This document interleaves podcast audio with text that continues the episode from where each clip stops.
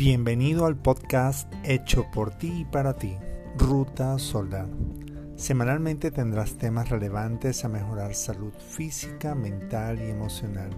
También meditación, prácticas gnósticas, despertar de la conciencia, medicina alternativa mientras recibes claves para recuperar el sentido de tu vida y conocer a tu mejor amigo, tu ser.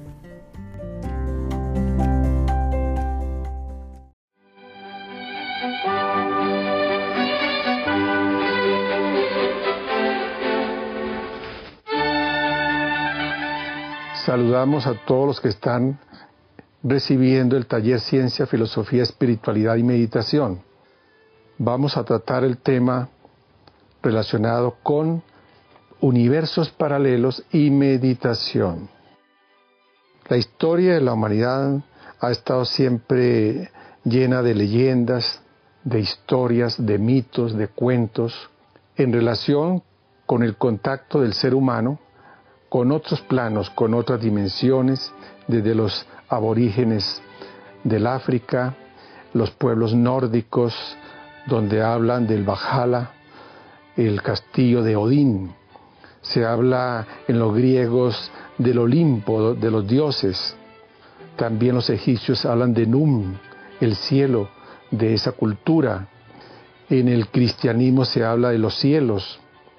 Los tibetanos hablan del Chambala, y así en diferentes lugares y culturas como los aborígenes de los Estados Unidos, de Norteamérica, los aborígenes aztecas, de los mayas, de los incas, del Amazonas, siempre está presente esa relación con los chamanes, con los taitas, con los mamos, con aquellos personas que tienen ciertas facilidades para entrar en contacto con los espíritus, ya que ellos hablan de que todo en la naturaleza, todo el universo, detrás de todo hay un espíritu y ellos tienen la facilidad, la preparación para esa relación, ese contacto y recibir información, recibir conocimiento para la salud y para otros aspectos que ellos necesitan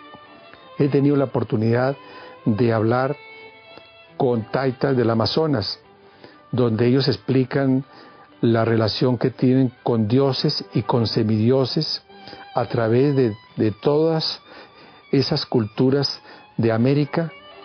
Y cuando se les escucha y dan su enseñanza, su sabiduría, es como escuchar las enseñanzas del Buda o enseñanzas de Jesús, las enseñanzas de todos estos grandes maestros.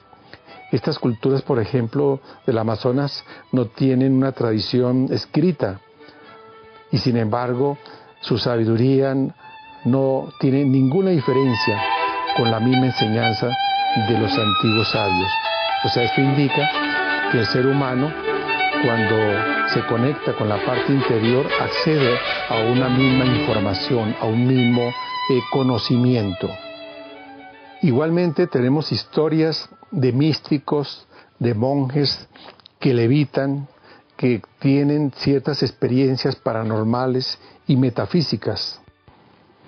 Por otra parte tenemos videntes, clarividentes, gente que tiene facultades eh, telepáticas, que muchas veces, por ejemplo, las policías de Estados Unidos o de Inglaterra usa alguna de estas personas psíquicas para ubicar a alguna persona que se ha perdido, que, le han, que la han asesinado y han logrado precisar detalles de dónde se encuentra y qué es lo que sucedió. Cuando vamos ya a la parte científica en relación con las dimensiones, hay una, hay una definición de dimensión que me ha parecido muy interesante en relación con la parte filosófica, espiritual, psicológica. Y es que dimensión la definen como grado de libertad. En filosofía, en la parte mística, cuando se habla de dimensión o cuando se habla de planos, se habla grados o niveles de conciencia Si revisamos lo que la mayoría aprendimos en geometría, se habla del punto y de que el punto cuando se desplaza forma la línea, o sea, tenemos la primera dimensión. Y cuando la línea se desplaza, por decirlo así, se sale de sí misma, crea el plano, tenemos la segunda dimensión. Y cuando el plano se proyecta, se desplaza, crea el cubo, la tercera dimensión. En una de las láminas que ustedes tienen pueden ver esa figura, ¿no? Y también el cubo, cuando se desplaza, cuando se mueve, genera lo que se llama el hipercubo. Haciendo aquí un paréntesis para que lo tengamos más en cuenta en relación a la parte psicológica, a la parte de la felicidad, es que cuando una persona está, por ejemplo, deprimida, está triste, está amargada, es como si se paralizara, como si pues, se volviera como una piedra, ¿no? Donde sus movimientos, todo se vuelve lento y entra en un estado de una densidad muy grande. Es decir, que podemos estar en la tercera dimensión, pero psicológicamente, emocionalmente, estamos paralizados. O sea, perdemos el grado de libertad. Esto es para ir entendiendo que toda dimensión en verdad tiene que ver con grados de conciencia, con grados de libertad, no solamente hablándolo externamente, sino internamente. Volviendo a las láminas vertical y circular de anatomía física interna del hombre, entonces vamos a repasar todos estos cuerpos para relacionarlos con las dimensiones. El cuerpo físico, como ustedes lo pueden ver, está constituido de un mundo celular y corresponde a la tercera dimensión. En relación al cuerpo físico, los filósofos siempre hablan que es un microcosmos en miniatura. Es decir, toda la información del universo está sintetizada dentro de nosotros, en nuestro cuerpo físico. Por eso, como dijeron los griegos, hombre, conócete a ti mismo y conocerás el universo y a los dioses. Así como cuando un científico va a estudiar el cuerpo físico, solo necesita a veces una célula para reconocer, para ver cuál es su ADN y podrían hacer hasta un clon de esa misma persona o en el caso de los animales que hacen un clon de un animal, así como para investigar cómo está constituido el mar, no se necesita agarrar todo el agua del mar, sino basta una sola gota para saber. Igualmente, el hombre es una réplica del universo. Es lo que llaman algunos un holograma del universo. Todo está dentro de nosotros. Hay un ejemplo muy sencillo para entender esto de las dimensiones, donde todas están en diferentes niveles, en diferentes frecuencias. En todo lugar siempre hay un televisor, hay un radio, hay un celular, y cuando uno necesita sintonizar una emisora, pues va moviendo, ¿verdad? El botón y va ubicando una emisora u otra, o sea que todas están aquí en el ambiente, todas las ondas, todas las frecuencias de televisores, de radios y de todo lo que tiene que ver con este mundo electrónico, están todos aquí. Pero cada uno está en su propia frecuencia y no interfiere el uno con el otro, están compenetrados.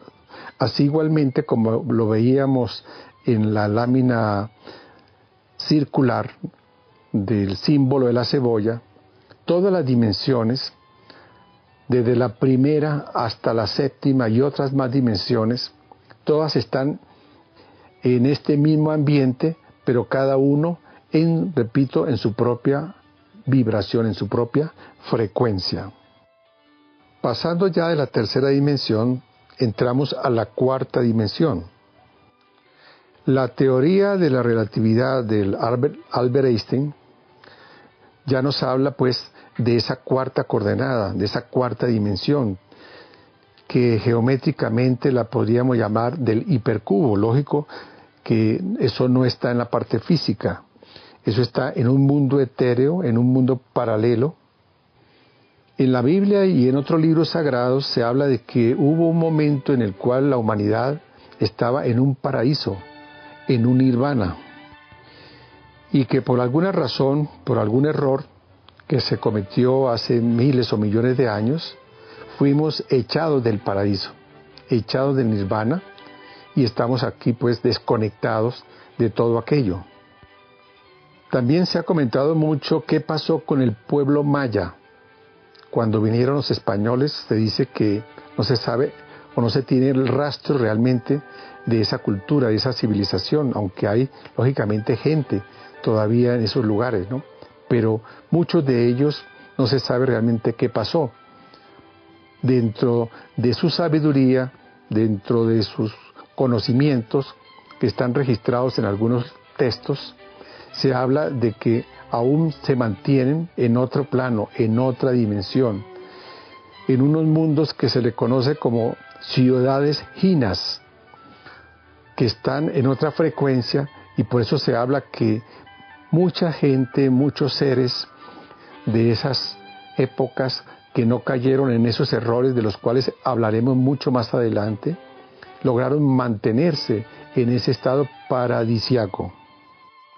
Los chamanes, los taitas o los náhuatl o los nahuales, por ejemplo, de México, de México, perdón, hablan de que cuando ellos necesitan conocer cómo curar a una persona, entran en contacto con unos espíritus que están en esas dimensiones. Esos espíritus se conocen en otros términos como los elementales de las plantas, podríamos decir como el alma de las plantas, que vive en, esos mundos, en esos planos, donde también se habla de duendes, se habla de gnomos y pimneos, se hablan de una cantidad de criaturas que están detrás del elemento tierra, del elemento agua, el fuego, el aire, en fin. Hay un mundo paralelo en el cual está el sustento de la vida. Los científicos, por otra parte, están tratando de ver de qué manera pueden utilizar esa cuarta coordenada, esa cuarta dimensión, que es el tiempo, para poder viajar más allá de la velocidad de la luz y poder visitar lugares, galaxias, planetas, donde no tengan que utilizar tanta energía para poder trasladarse a esos lugares. Hoy en día ya se habla bastante de naves cósmicas o de ovnis, objetos no identificados que aparecen y desaparecen. Se conoce que realmente son civilizaciones con avances científicos donde pueden manejar ya la cuarta coordenada. Por eso es que los ven que aparecen y desaparecen. Y en relación ya a nosotros, en nuestra estructura física interna, pues tenemos ese cuarto cuerpo, o perdón, no cuarto cuerpo, en nuestra constitución física e interna tenemos un cuerpo vital. Ese cuerpo vital está precisamente relacionado con esta dimensión.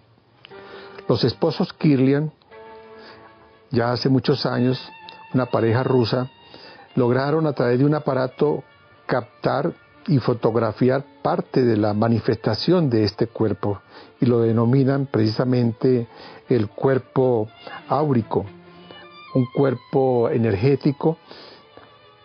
Y cuando una persona, por ejemplo, lamentablemente pierde un brazo, pierde la parte física, pero la parte vital sigue manteniéndose. Por eso es que hay personas que sienten hasta dolores en, en una parte de su cuerpo donde ya no existe.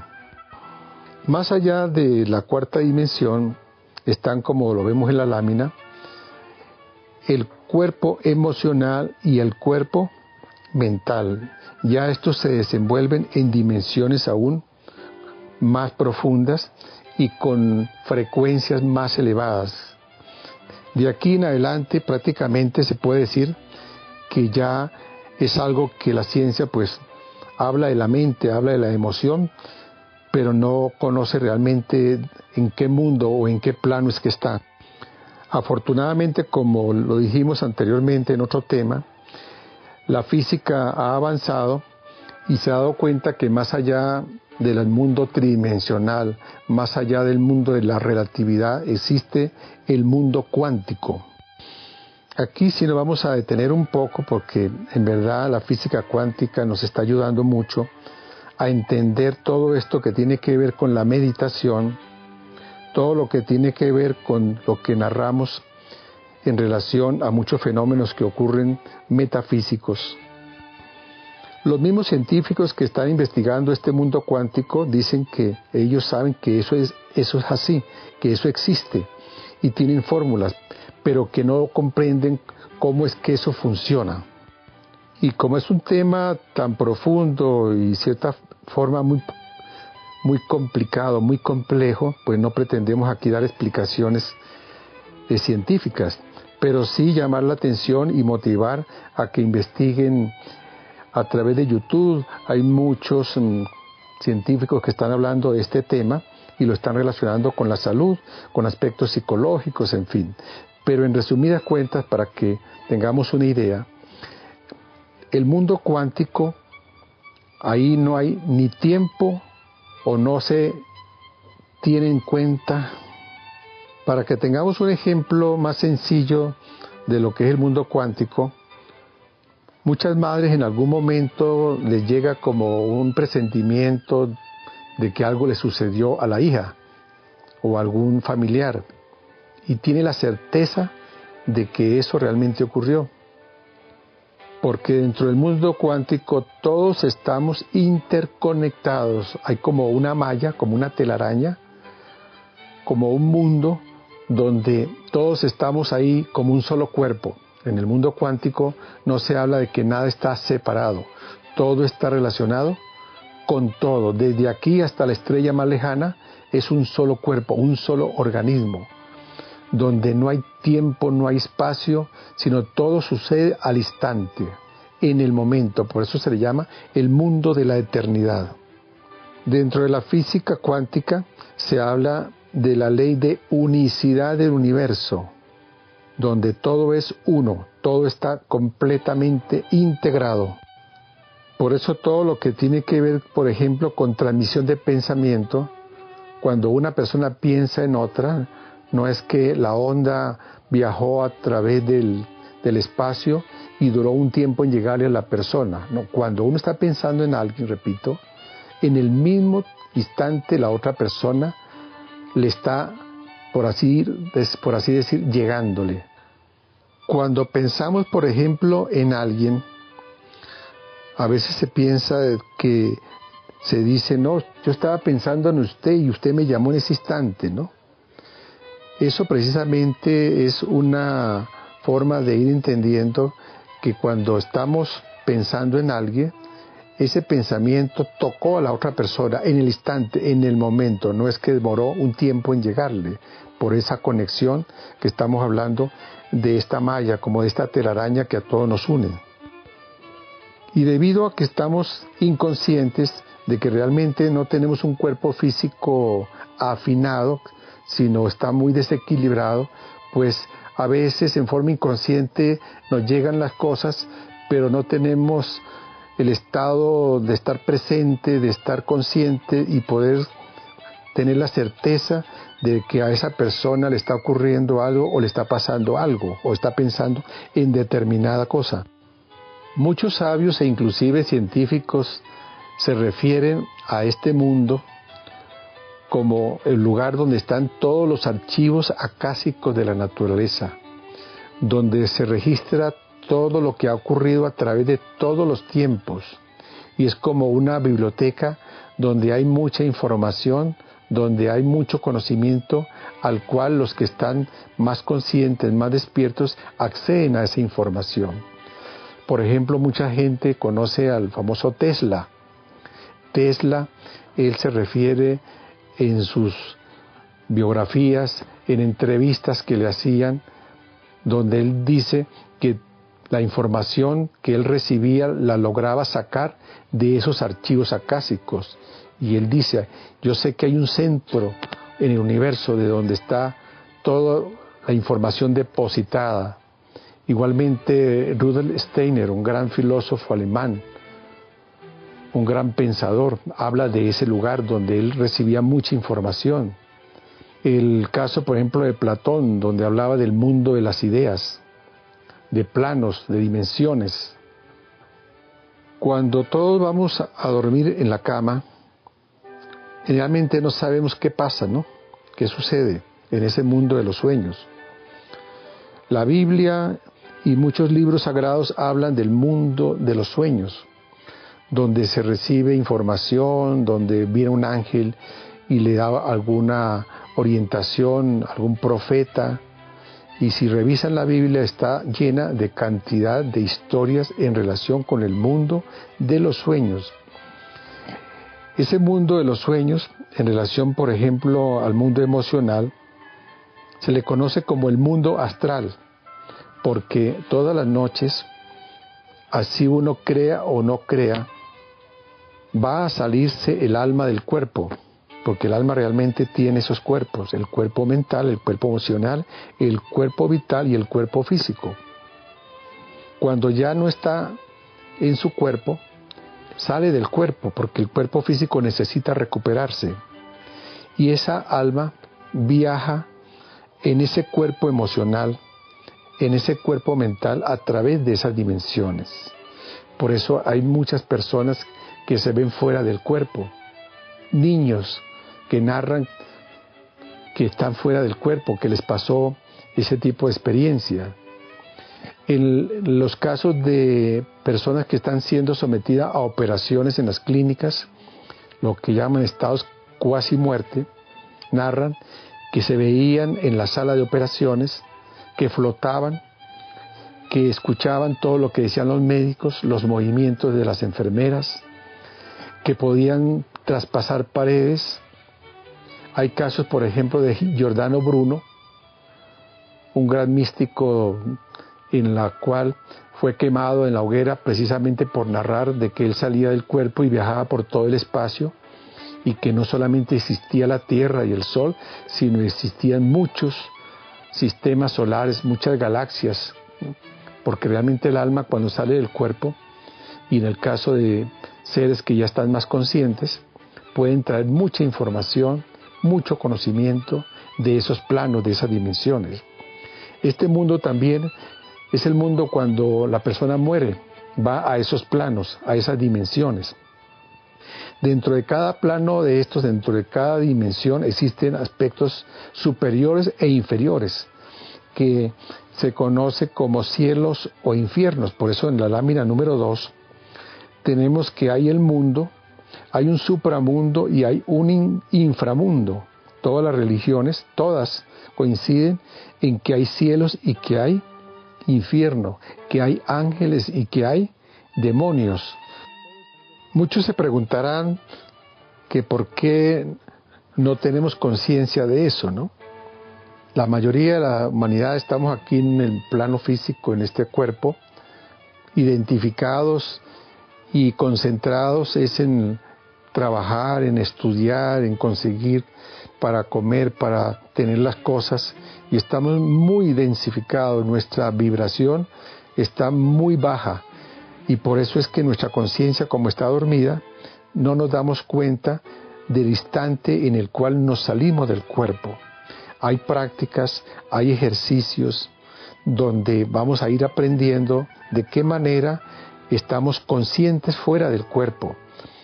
Hay experiencias de laboratorio en los Estados Unidos y en otros países donde están trabajando sobre este aspecto para ver de qué manera una persona logra salirse del cuerpo a voluntad y estar consciente y poder traer la información, traer el recuerdo.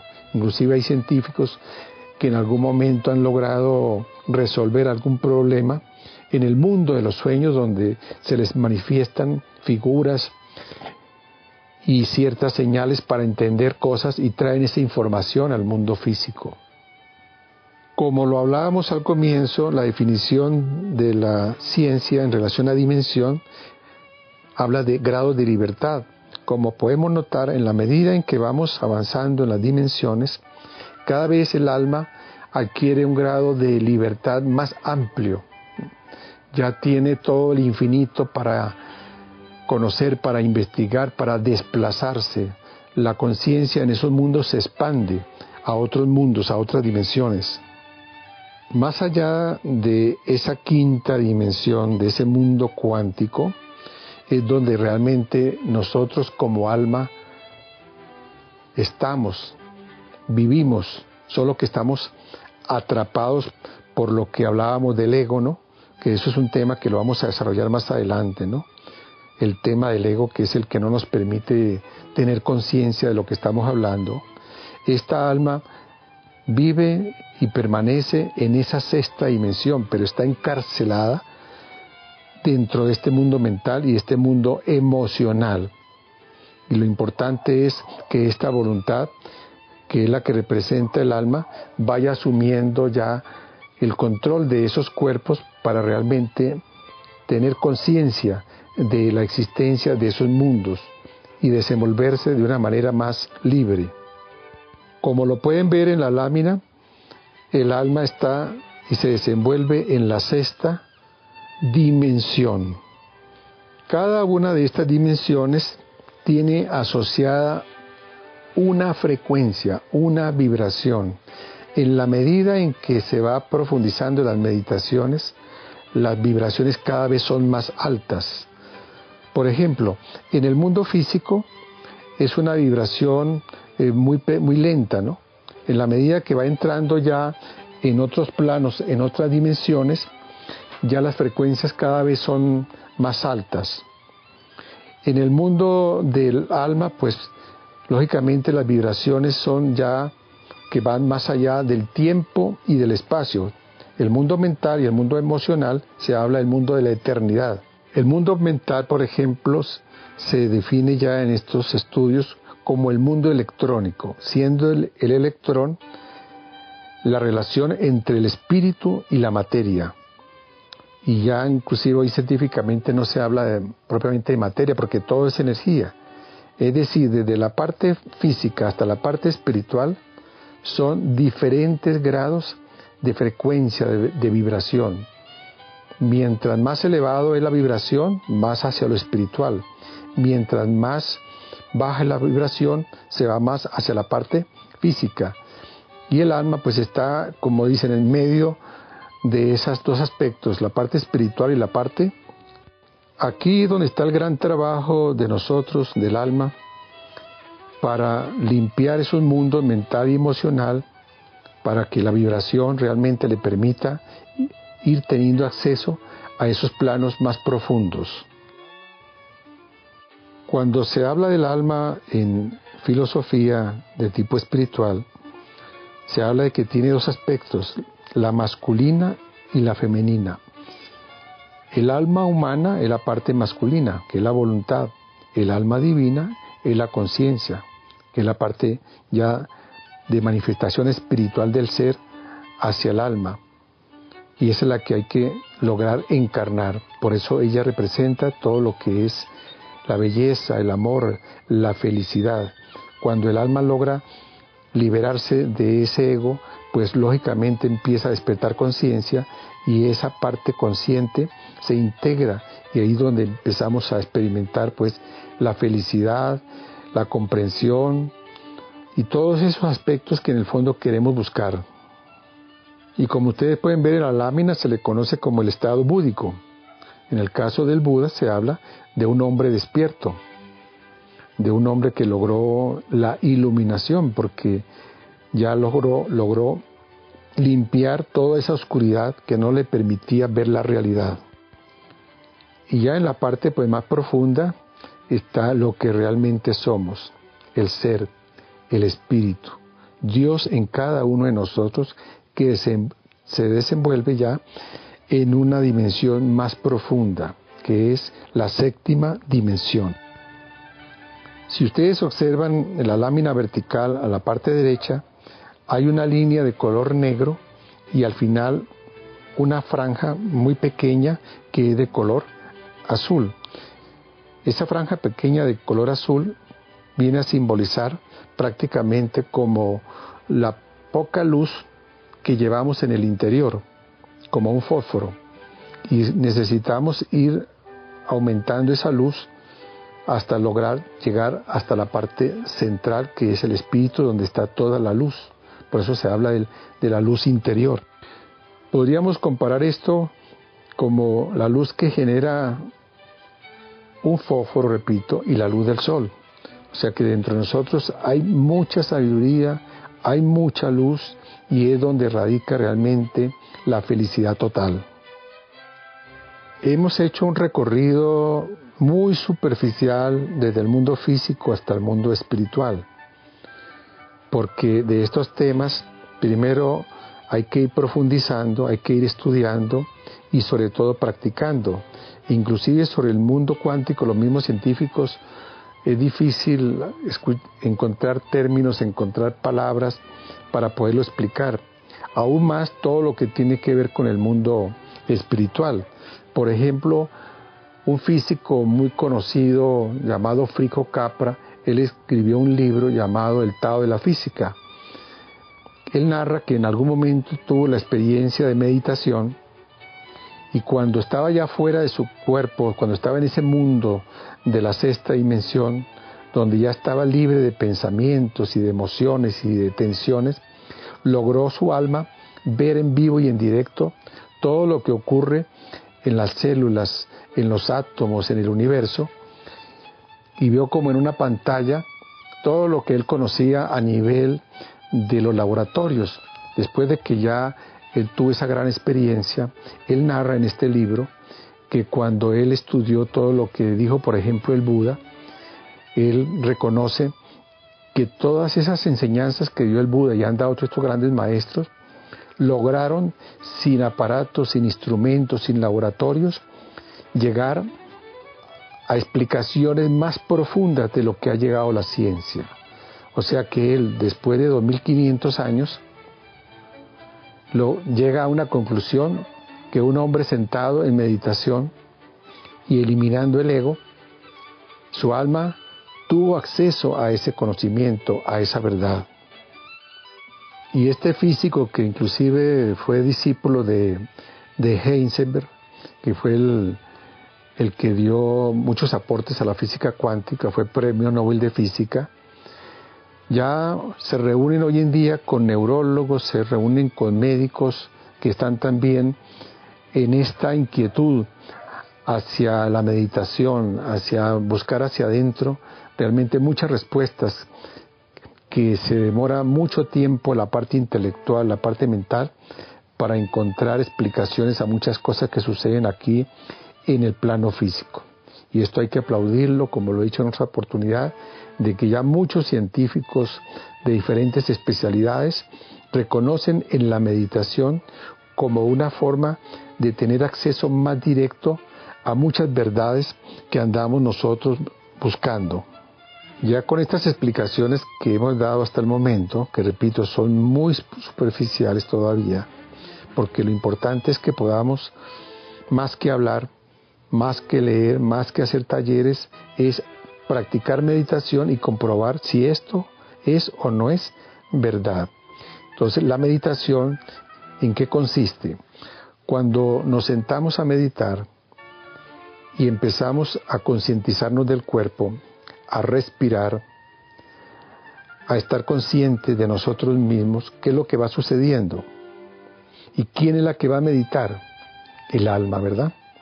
O sea, nosotros que estamos dentro de estos cuerpos, la mente, la emoción y el cuerpo físico y de por medio el cuerpo vital, ahí hay mucha tensión, ahí hay muchas energías dispersas, desordenadas, pero como el alma está en ese momento tomando voluntad de su cuerpo, y a medida que empezamos a respirar, en la medida en que empezamos a visualizar el cuerpo, el cuerpo que tiene inteligencia empieza a entrar en orden, Inclusive cuando se habla con especialistas en la física cuántica, como el doctor Humberto Figueroa, ¿no? que ya ustedes escucharon o van a escuchar una grabación, un audio de él, nos narra que cuando un científico va a hacer esas experiencias de laboratorio, los electrones están como, como dicen, desordenados muchas veces, entre comillas, pero cuando ya llega la presencia del científico, influye en el experimento y ya empiezan como a hacer caso para ponerlos también entre comillas, ¿no? Es una cosa que realmente es interesante irla conociendo, ¿no? Cómo nosotros influimos en el experimento, y no solamente en el experimento, sino cuando estamos en contacto con otra persona, nuestra actitud, nuestra energía influye en la otra. Por eso en la medicina eh, de Hipócrates y de todos esos grandes médicos de la antigüedad hablaban de la importancia de una buena conexión entre el médico y el paciente, porque como estamos interconectados, podemos ayudar, si es médico la persona, a que ese paciente entre en otro estado y se recupere más fácilmente. Ese es un tema que, como lo ven en la lámina, se llama psiconeuroinmunología y lo vamos a tratar más adelante, ¿no? Esa interconexión de todos los cuerpos.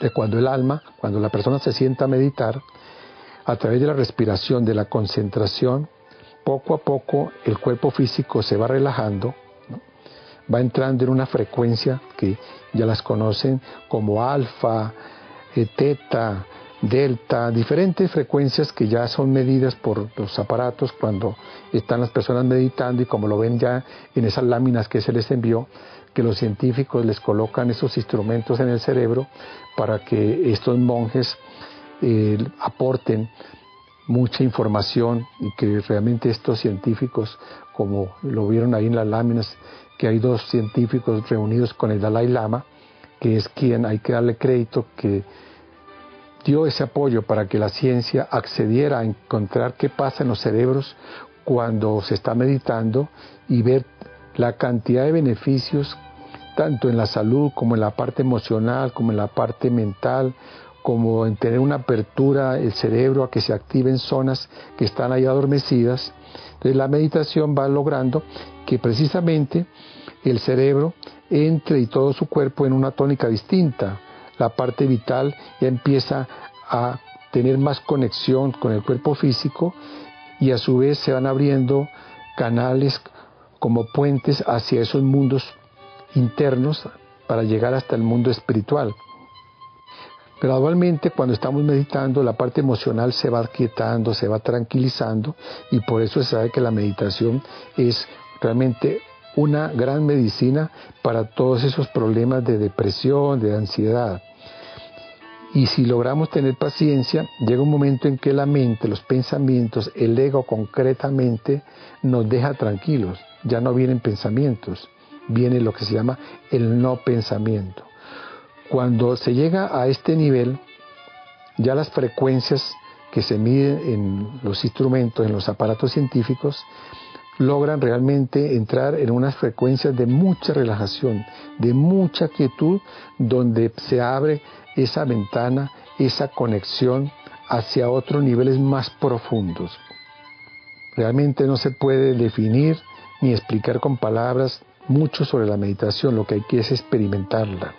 Cuando ya hay relajación física, hay más quietud emocional y hay más serenidad mental, el alma, como un águila que está encarcelada, logra salir de esa jaula, de esa prisión y como dicen, vuela y se funde con el universo, entra en ese mundo del espíritu y ahí donde tiene las grandes experiencias, las grandes revelaciones y experimenta en verdad lo que es ser feliz, lo que es ser libre. Y a través de ese canal entre el espíritu y la materia o el cuerpo físico, pues como un niño queda libre, libre esa conexión y ese cuerpo físico va a recibir energías de ese mundo espiritual que le van a producir bienestar, salud, recuperación y el alma se va realmente a fortalecer para seguir en este mundo físico con más ánimo, con más entusiasmo y, y realmente llegar a comprobar que esto no es ningún cuento, no es ninguna historia, y que estamos en este plano es por algún motivo y hay un sentido para que esta alma logre liberarse de toda esa oscuridad y se pueda reintegrar a la parte espiritual. Por lo tanto, necesitamos es una práctica continua, una práctica diaria, acompañada, como ya lo dijimos, de ese trabajo psicológico que nos espera en temas más, más posteriores para que eh, nosotros como alma vayamos asumiendo realmente la dirección y el control de nuestra vida. Queremos resaltar dentro de este tema que estamos hablando de meditación y universos paralelos al doctor Herbert Benson como uno de los pioneros que con un equipo científico investigó los beneficios de la meditación.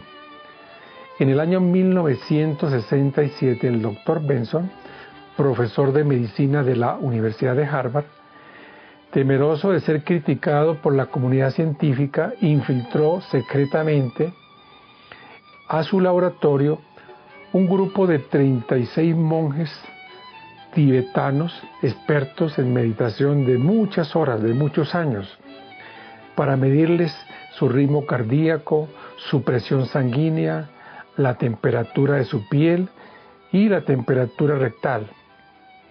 Él descubrió que mientras estos monjes meditaban, utilizaban un 17% menos de oxígeno, su ritmo cardíaco disminuyó y sus ondas cerebrales teta, aquellas que aparecen justo antes de dormir, aumentaban sin entrar en el patrón de ondas cerebrales correspondiente al verdadero sueño.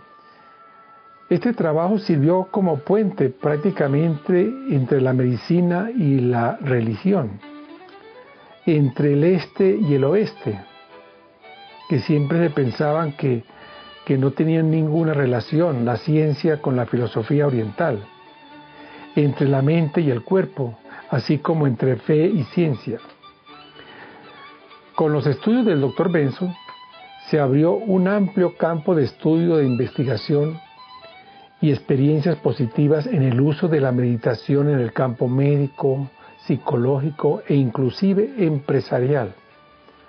Desde los programas de reducción del estrés basado en la conciencia plena del Dr. John Kabat-Zinn hasta la terapia neurolingüística y otras terapias en boga como hoy.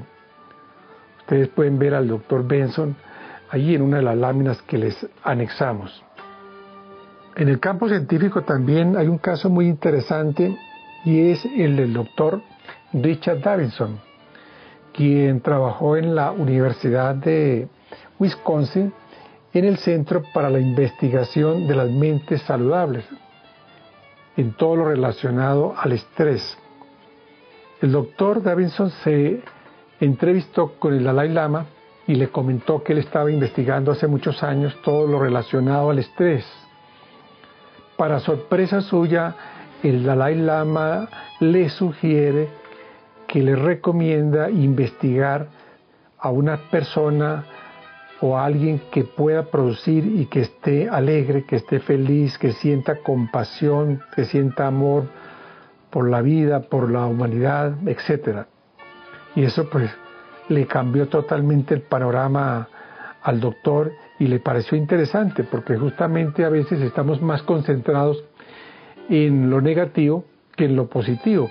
Así de que con la colaboración y el apoyo de unos monjes expertos en producir esos estados de gozo, de bienestar y de compasión, los sometieron a estos estudios y se dieron cuenta que si una persona llega a esos estados, en verdad todo lo que tiene que ver con el estrés desaparece y por el contrario, más bien, se producen estados de mucho bienestar, de alegría y además se producen hormonas que generan sanación, curación y una cantidad de estados mentales que realmente los científicos no conocían. Desde ese momento, pues el doctor Davidson se ha dedicado a promover los beneficios científicos de la meditación. La meditación también podemos hablar de que hay varios tipos de meditación. Hay meditación que la vamos a usar, por ejemplo, para fines terapéuticos, como la práctica que se envió de 4, 7, 8, que eso nos ayuda pues a salir de estados depresivos, a tener salud, más vitalidad, más tranquilidad. Hay otras meditaciones que son para entrar en lo que se llama estado de éxtasis, de samadhi, como el que estábamos explicando hace unos momentos, ¿no? Cuando el alma logra fundirse en esos mundos espirituales, en esos mundos de mucha felicidad, de mucha paz, de mucha armonía, de mucha belleza, y experimenta lo que es realmente ser feliz sin depender de nada ni de nadie. ¿no? Hay otras meditaciones donde ya se busca investigar algo, que alguien quiere investigar algo, por ejemplo, sobre un, un árbol o sobre algo científico, y una vez relajado, una vez su mente tranquila, se concentra en aquello que tiene que, tiene que investigar, y entonces la conciencia, esa esencia que esté en un 3%, logra profundizar en esa información que quiere obtener y por eso es que los, grandes sabios, los grandes místicos antiguos eh, lograron tener conocimiento de todo, de ciencia, de arte, de filosofía, de todo lo que el alma humana puede llegar realmente a acceder. ¿no? Y hay una parte muy interesante aquí en el mundo de la conciencia, en el mundo de la sexta dimensión, que tiene que ver con la música. Por ejemplo, Beethoven, hay un tipo de meditación que es el que más vamos a recomendar, aunque todos es importante practicarlos. Pero como buscamos es liberarnos del dolor, del sufrimiento, de la tristeza, de la depresión, etc., necesitamos conocer la causa, la raíz, comprender realmente por qué nos pasa lo que nos pasa, por qué nos sucede todo lo que ocurre en nuestra vida a través del tiempo y que hoy en día pues estamos buscándole una salida a encontrar la felicidad. Y como esa infelicidad está en el mundo mental y emocional, el alma cuando logra estar más allá de la mente y puede ver desde allá, con la ayuda de Dios, con la ayuda del Espíritu, proyectando esa luz hacia esa oscuridad, entra a comprender todo lo que se conoce como el ego, porque el ego no se puede eliminar así simplemente con pensar en él o tratar de cambiar de una manera mecánica, que muchas veces lo que hace uno es como tapar cosas, como escaparle a, su propia realidad. Entonces la esencia, el alma, puede llegar realmente a darse cuenta, lo que se dice, ver qué es lo que realmente me ha pasado y que esa luz penetre en mi interior y me ayude a ver por qué soy así, por qué me pasa esto y poder liberarme de ese ego que es el que me ha tenido hasta el momento atrapado. Entonces la meditación para comprender el ego, esa la vamos a ver ya un poco más adelante. Por ahora necesitamos es ir empezando a practicar, a conocer todos estos temas y tener esa voluntad de no dejar la práctica de la meditación y saber que a través de ella, con la ayuda de Dios, repito, con la ayuda del Espíritu, con la ayuda del ser, podemos salir adelante. Hay un tema también muy relacionado con todo esto, ya que todo esto es sonido, todo esto es vibración, y por eso se habla que en el principio del verbo, la palabra, en el hinduismo se habla también de que todo es vibración, todo es energía. Tenemos el tema de la música, que la música, cuando también la, podemos utilizar en la meditación, aunque no debemos depender de ella, el caso, por ejemplo, de Mozart, de Beethoven, de Wagner, de Chopin, de Lee, bueno, tantos grandes músicos, todos estos seres, todas estas almas, ¿de dónde sacan esa imaginación, de dónde le nace esa inspiración de conectarse con este tipo de música. Queremos decir, y ellos mismos lo, lo reconocen, como el caso de Beethoven, que dice, música que viene del alma, que vaya al alma. Palabras muy sabias, ¿no? que a pesar de que humanamente ellos tuvieron sus problemas, sus crisis, pero el ser interno de estos grandes músicos trajo a través de estas almas esa música celeste, a la cual llama Pitágoras la sinfonía de las esferas. O sea que en esas dimensiones superiores hay música, hay armonía, hay belleza.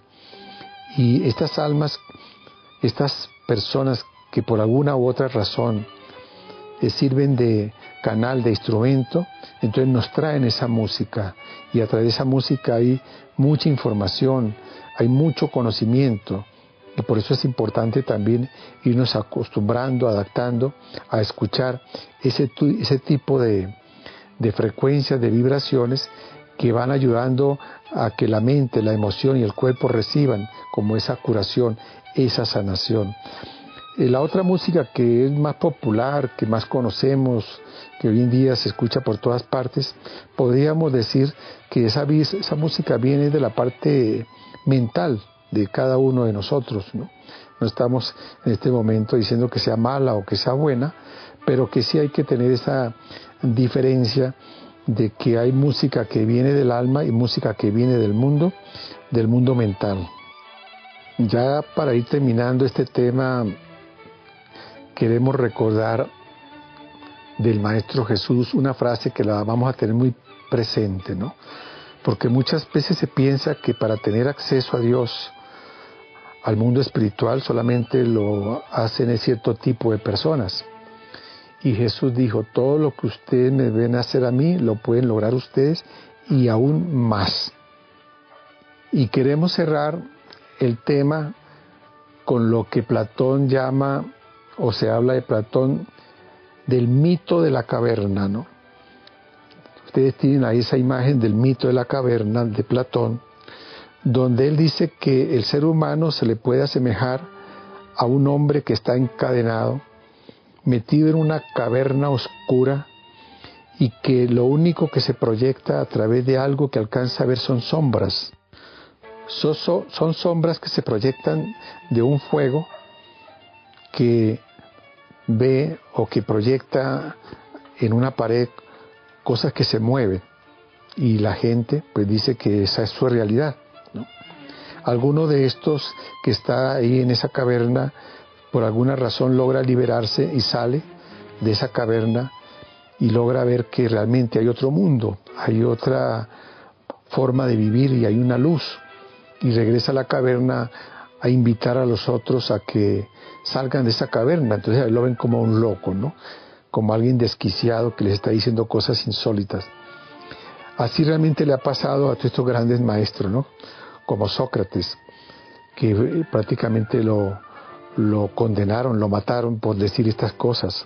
A Pitágoras también lo persiguieron. A Jesús también lo crucificaron, lo torturaron por hablar de reinos, por hablar de dimensión. Entonces Jesús nos llama a un reino y precisamente esos son esos reinos que están en la parte interna de nosotros, el reino de los cielos.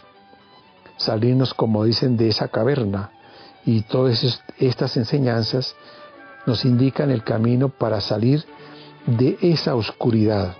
En esa explicación que nos dio el doctor Figueroa sobre los diferentes espectros de la luz, que solamente vemos una pequeña franja, ¿no? Y la vemos como la realidad, ¿no? Esto, a la mayoría eso nos suena todavía un poco extraño, ¿no? Que lo que veamos no es la realidad. Pero son cosas que poco a poco las vamos entendiendo y comprendiendo que lo único que percibimos, lo único que vemos realmente es algo muy infinitesimal. Realmente un porcentaje mínimo es lo que vemos, es lo que escuchamos y existen mundos que están aquí mismo y que solamente es la mente el obstáculo, no tanto la mente, sino lo que hay en la mente que no nos permite ver la realidad. Entonces, el mito de la caverna nos dibuja muy bien el estado en que la mayoría de la humanidad nos encontramos, ¿no? Que necesitamos salir de esa caverna y entrar en esa parte de luz, esa parte espiritual que nos espera. Y se dice que lo que vemos aquí externamente, en ese mito de la caverna, es como una copia de una copia de lo que es la realidad. Y eso lo hablaba Platón prácticamente hace más de dos mil y pico de años. Ahora no sé cómo estamos, ¿no? Si es una copia de una copia, sino una copia de una copia de una copia de lo que es la realidad. Así de que los invitamos a practicar, a tener paciencia, a no dejarnos dominar por ese ego que sigue eh, queriendo pues dominar nuestra vida. Y nos despedimos con una frase precisamente de Platón, donde dice, el hombre es un ángel caído que recuerda el paraíso. Muchas gracias por su atención y les recordamos que estas grabaciones las escuchen varias veces para que las reflexionen y las interioricen. Recuerden que para cualquier pregunta o información que requieran, pueden escribir al correo reingenieriahumana13 gmail.com o comunicarse con el WhatsApp de quien lleva la coordinación de su grupo.